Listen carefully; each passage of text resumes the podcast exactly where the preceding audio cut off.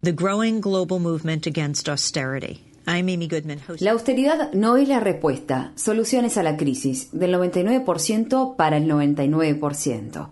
Amy Goodman.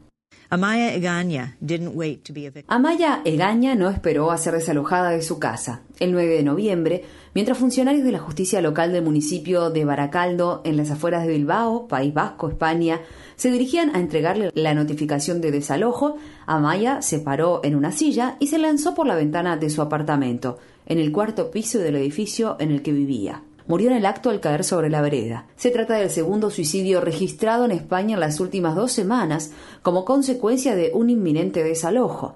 El suicidio sumó un motivo de protesta a la huelga general realizada esta semana en las calles de Madrid y que se extendió a toda Europa. La huelga general realizada el 14 de noviembre en varios países europeos tiene su origen en la profundización de la crisis en España, Portugal y Grecia.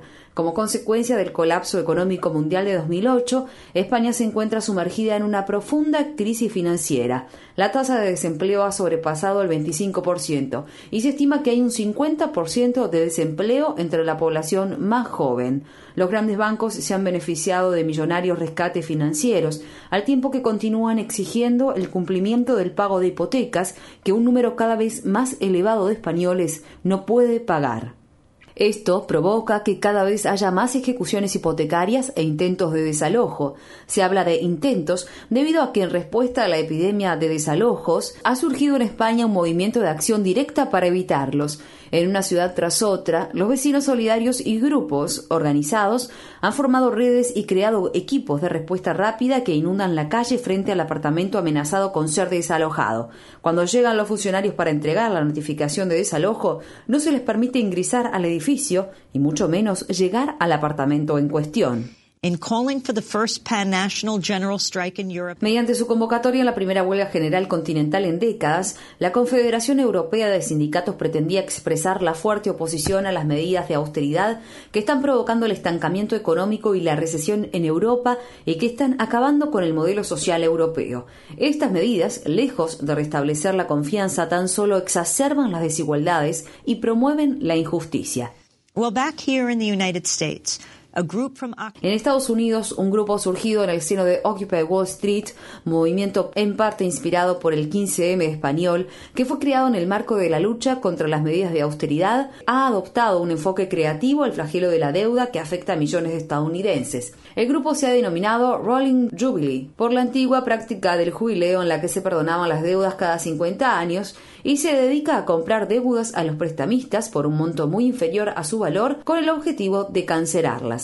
The Rolling Jubilee was an idea that was floating around. La idea de Rolling Jubilee estuvo en el aire durante mucho tiempo. Nos juntamos y comenzamos a hablar y nos dimos cuenta de que la deuda es realmente lo que vincula el 99%. Es el punto de intersección entre Wall Street y nosotros. So says Pam Brown, sociologist. Sostuvo Pam Brown, estudiante de sociología de la Universidad New School y parte de la organización Strike Debt, responsable del reciente lanzamiento de Rolling Jubilee. It's really actually a very simple idea. Se trata de una idea muy simple, sin embargo nadie la había intentado antes. Los cobradores de deudas hacen esto todo el tiempo. Lo que sucede es que alguien incumple, es decir, no puede pagar su deuda, y el acreedor original deja de intentar cobrarla.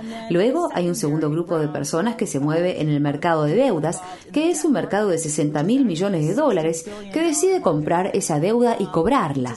Obviamente ya no tiene el valor original, de modo que los acreedores iniciales la venden a apenas centavos de dólar a otros cobradores, a compradores de deuda y a empresas de cobro que intentan cobrar la deuda. De hecho, hacen un muy buen trabajo porque ganan alrededor de 12.200 millones de dólares al año al cobrar lo que era, básicamente, una deuda impaga. Según el sitio web de Rolling Jubilee, el grupo interviene mediante la compra de la deuda a las entidades financieras primarias para así mantenerla alejada de los cobradores y de ese modo la da por cancelada para ayudarnos mutuamente y destacar cómo el sistema depredador de préstamos y deuda afecta a nuestras familias y comunidades. Sería como el rescate del 99% por el 99%. A la fecha, Rolling Jubilee ha recaudado 175 mil dólares que afirma utilizará para cancelar 3.5 millones de dólares de deudas personales. Quizás sea una cantidad simbólica, pero se trata de un mensaje importante al presidente Obama y a los representantes republicanos justo en momentos en que se aprestan a comenzar el debate para impedir el precipicio fiscal y deben discutir sobre el futuro de las tasas impositivas de Estados Unidos, la reducción del déficit, las prioridades presupuestarias y cómo financiar las denominadas prestaciones sociales. Sarah Anderson, del Instituto de Estudios Políticos, prefiere denominar a la Seguridad Social y a Medicare programas de derecho a beneficios. Anderson me dijo. Se trata de programas por lo que los trabajadores estadounidenses pagan a lo largo de sus vidas y tienen derecho a ese dinero, a tener los programas sociales básicos que nos han convertido en una sociedad más fuerte con una clase media más fuerte. Pensar que necesitamos pasarle la carga a los pobres y a los más viejos es impensable. Somos el país más rico del mundo. Nuestro problema es que nuestros recursos han sido asignados en forma indebida y la solución a la deuda debería ser buscar formas de recaudar fondos. En primer lugar, mediante impuestos justos, como impuestos a las transacciones financieras, que podrían frenar a Wall Street. En segundo lugar, mediante reformas a las políticas medioambientales, como reducir los subsidios a los combustibles fósiles y aplicar impuestos a las emisiones de carbono. Y por último, mediante el recorte del gasto militar, en particular cerrar todas las bases militares que tenemos en todo el mundo que son obsoletas. Esa combinación de medidas podría recaudar billones de dólares en los próximos 10 años, y esa es la forma en que deberíamos enfrentar el problema de la deuda. Amaya Engaña debe haber sentido que no tenía una red de contención en España cuando se lanzó por la ventana para encontrar la muerte. Mientras el movimiento por esa fuerte red de contención social crece en todo el mundo y también a nivel local en Estados Unidos, el mandato es claro: la austeridad no es la solución.